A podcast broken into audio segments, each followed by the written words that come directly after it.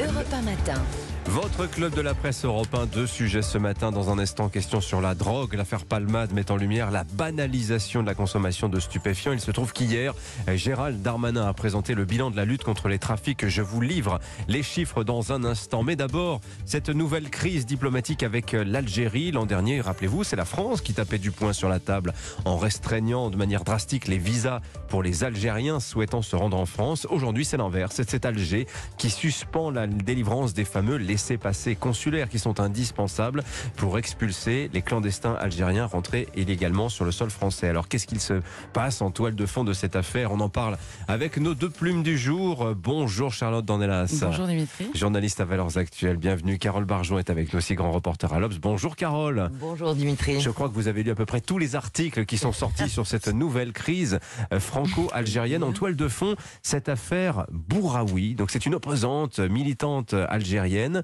euh, que, que Alger, Alger, accuse Paris de l'avoir aidé à quitter son pays. Parle d'exfiltration, la DGSE serait dans la boucle, etc., etc. Qu'est-ce qui se passe? Bien, euh, en fait, cette militante algérienne a quitté l'Algérie et s'est rendue en Tunisie. Et en Tunisie, elle est allée à l'ambassade de France et la, la France l'a autorisée, euh, voilà, à, la prendre en charge et, et, à, et à venir en France. Et pour Alger, c'est un chiffon rouge euh, absolu, du coup rappel d'ambassadeur, etc. Et la nouvelle que vous avez annoncée tout à l'heure, euh, la fin euh, des laissés-passer consulaires, ce qui est évidemment un moyen d'ennuyer énormément la France dans sa politique intérieure, puisque on sait très bien que dans le projet de loi immigration que présente bientôt Gérald Darmanin, il y a le problème des obligations de quitter le territoire français Oui. et dont on sait que euh, les exécutions sont extrêmement faibles puisque c'est moins de 10% et que ça bloque notamment à cause des laissés-passer consulaires que les pays euh, d'origine euh, de, de- des comment des ressortissants que la France veut expulser Oui. ne délivrent pas euh, ou très peu ou au compte-gouttes. Donc l'Algérie les délivrait déjà au compte-gouttes. Il y avait eu une visite de Macron l'automne dernier où il semblait y avoir un petit réchauffement et où on semblait justement pouvoir avoir davantage de laissés-passer consulaires. Bon bah tout ça est par terre euh, et c'est vrai que de- les conséquences en politique intérieure et sur le projet de loi immigration Oui. ne seront pas sans conséquences. Mais alors, ce qui, est, ce qui est étonnant, c'est que là, les Algériens appuient euh, là où ça fait mal, quelque part, euh, Charlotte Dornelas. Mais euh, on se souvient de la réaction outragée des autorités algériennes quand la France décide l'an dernier de restreindre le nombre de visas pour les Algériens souhaitant venir en France, euh, parce que Paris, justement, souhaitait euh, plus de laissés-passer consulaires. Les, les Algériens actent-ils le fait qu'aujourd'hui, bon, bah voilà, il faut une croix sur la France, d'une certaine manière Ah bah ça, les Algériens, en tout cas, actent le fait que c'est eux qui mènent la danse dans les relations avec la France. Ça, c'est Mm. sûr, la France finit toujours par dire oui, pardon, euh, qu'est-ce qu'on peut faire pour vous aider? Euh, Et euh, en, réalité, la vraie crise avec l'Algérie, elle a commencé, enfin, la vraie crise avec Emmanuel Macron, parce que bon, sinon elle a commencé il y a très longtemps. Euh, avec Emmanuel Macron, c'est quand Emmanuel Macron, souvenez-vous, parle de rente mémorielle utilisée par le gouvernement algérien, parle de système militi- euh, militaro-politique Rendre euh, qui- victimaire même. qui, oui, enfin c'est ça. Il, il parle en gros de la rente qu'utilise le système militaire qui a mis, euh, qui a la main mise sur l'Algérie, ce qui est la stricte vérité. Euh, déjà sous Bouteflika, c'était un peu une tentation, mais alors là, c'est carrément la matrice, la haine anti-française est la matrice de ce nouveau gouvernement qui aurait dû être plus démocratique. Donc il y a une énorme déception à l'intérieur de l'Algérie. Or, à ce moment-là, l'Algérie réagit extrêmement fort. Il y avait déjà pas de laissez-passer consulaire qui était euh, attribué. Il faut donner un chiffre. hein, C'était en, en 2020.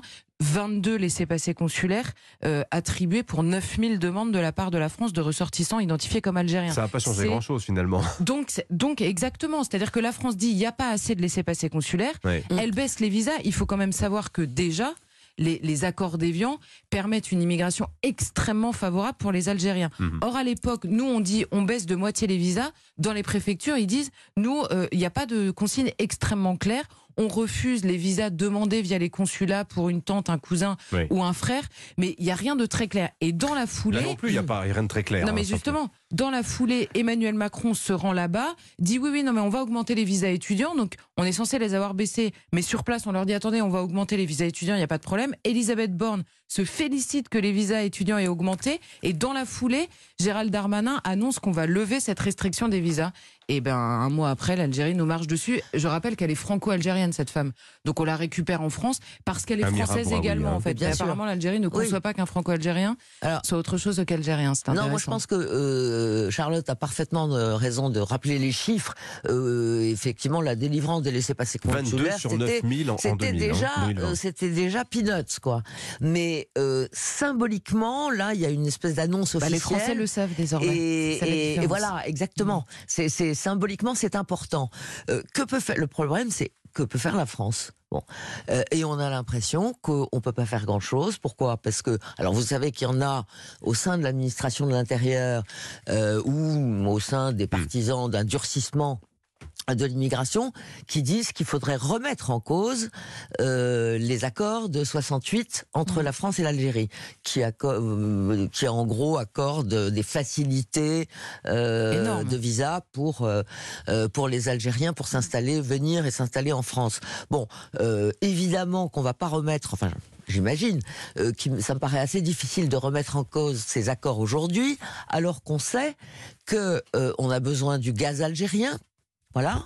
Euh, et, et donc la France est dans une situation extrêmement compliquée Mhm. parce que le pouvoir algérien ne cache pas sa proximité avec la Russie. Oui.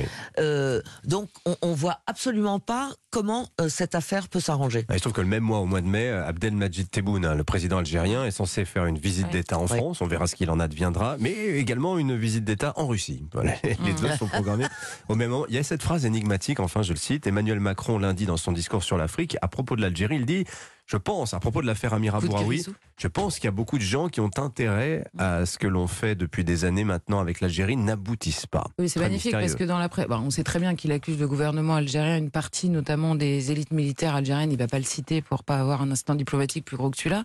Mais dans la presse algérienne, on dit qu'Emmanuel Macron pense sans doute au cercle pro-Algérie française de la France. Les fameux cercles, milliers de cercles pro-Algérie française qui empêchent les bonnes relations avec l'Algérie depuis Ouais. 50 ans. Je veux dire, c'est de toute façon dans la presse, là vous lisez la presse algérienne depuis hier, tout est de la faute de la France en permanence. Donc il y a un moment. bon, Tiens, je vous donne la une de l'Expression, qui est un quotidien algérien. Le baiser de Judas. Oui. Photo d'Emmanuel Macron embrassant Abdelmajid Tebboune. La flibusterie tunisoise du Quai d'Orsay. Ça, c'est la une d'El ça fait la une de tous les journaux en Algérie. Ici, c'est Ouais.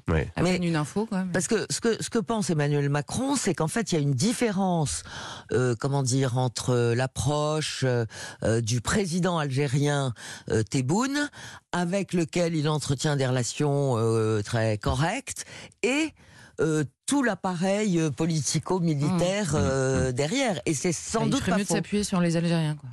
Je vous propose on, t- trois minutes consacrées justement aux chiffres de, de la, de la drogue. Trois ministres hier, hein, Gérald Darmanin, Dupont, Éric Dupont-Moretti, Gabriel Attal, Intérieur, Justice, Compte Public, pour présenter le bilan en 2022 de la lutte contre les drogues et notamment des saisies. On est à des niveaux historiques, 156,7 tonnes, dont 128 tonnes de cannabis.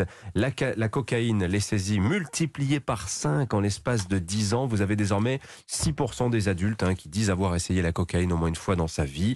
Euh, quant au, cannabis, on est sur des niveaux euh, 30 tonnes consommées par, en France euh, chaque mois, euh, avec des consommations qui baissent chez les jeunes dits favorisés, mais qui augmentent encore chez les jeunes déscolarisés. Il y a, est-ce qu'on vous diriez aujourd'hui que il y a une évolution quand même dans les consommations de drogue, mais que il y a une poussée de l'usage et des abus euh, des drogues en France. Mais C'est-à-dire que, Carole par exemple, concernant la cocaïne, Oui.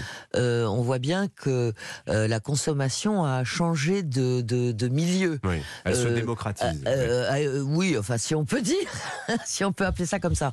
Bah oui, si, si, elle à un moment donné, C'est plus que la, c'est plus la drogue des vedettes. voilà, etc. c'était effectivement dans tous les milieux. ouais. créatifs, artistiques, de la mode, euh, voilà, bon, euh, même des journalistes ou de la pub, euh, enfin bref.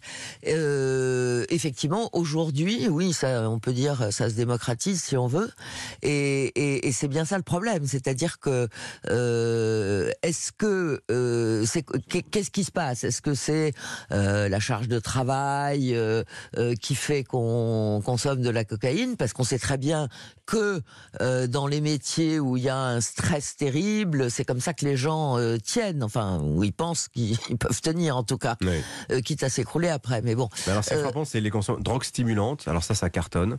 Et euh, les antidépresseurs également. Ça marche très très fort, ça. Et Qu'est-ce que ça dit de notre société, Bah oui, non, mais déjà, outre les drogues euh, traquées par le ministère de l'Intérieur, euh, les antidépresseurs, on est champion du monde. Donc, euh, on est champion du monde de, de drogues qui sont quand même des psychotropes qui, en général, pour une partie en tout cas de la population, sont des moyens d'éviter la réalité quand même, ou de la changer, ou de l'améliorer, ou de la supporter. Et, euh, et c'est déjà vrai sur le terrain euh, pharmaceutique. Donc euh, euh, oui, il y a un malaise existentiel, c'est absolument certain. Et oui, aussi, on constate que euh, il y a une, une traque de la, du trafic, mais pas du tout, du tout, du tout de la consommation. Il n'y a Oui. même pas de stigmatisation entre guillemets de la consommation. J'ai oublié de donner ce chiffre. 143 447 amendes forfaitaires délictuelles. Vous savez, cette, oui, enfin, il n'y a pas de prévention non cette, plus. admi- cette admission, la- l'amende forfaitaire étant euh, l'admission euh, tacite euh, bon, de la consommation de la drogue en France, une légalisation qui ne dit pas son nom d'une Euh, certaine non, manière. mais puis on fait payer une petite amende qui Il n'y a pas de prise en charge non Il faut rappeler que la psychiatrie est le parent pauvre hein, de l'hôpital. On a fini. Merci à toutes les deux. Carole Barjon, Charlotte Dornelas euh, sur, euh, dans le club de la presse européen. La une de l'Obs cette semaine, la nouvelle vie de bureau Le travail, voilà, Le le, travail. changement au travail. et la une de valeur. Et le crack, le, la natalité. Ah, très Voilà. bon, la démographie. Merci à toutes les deux.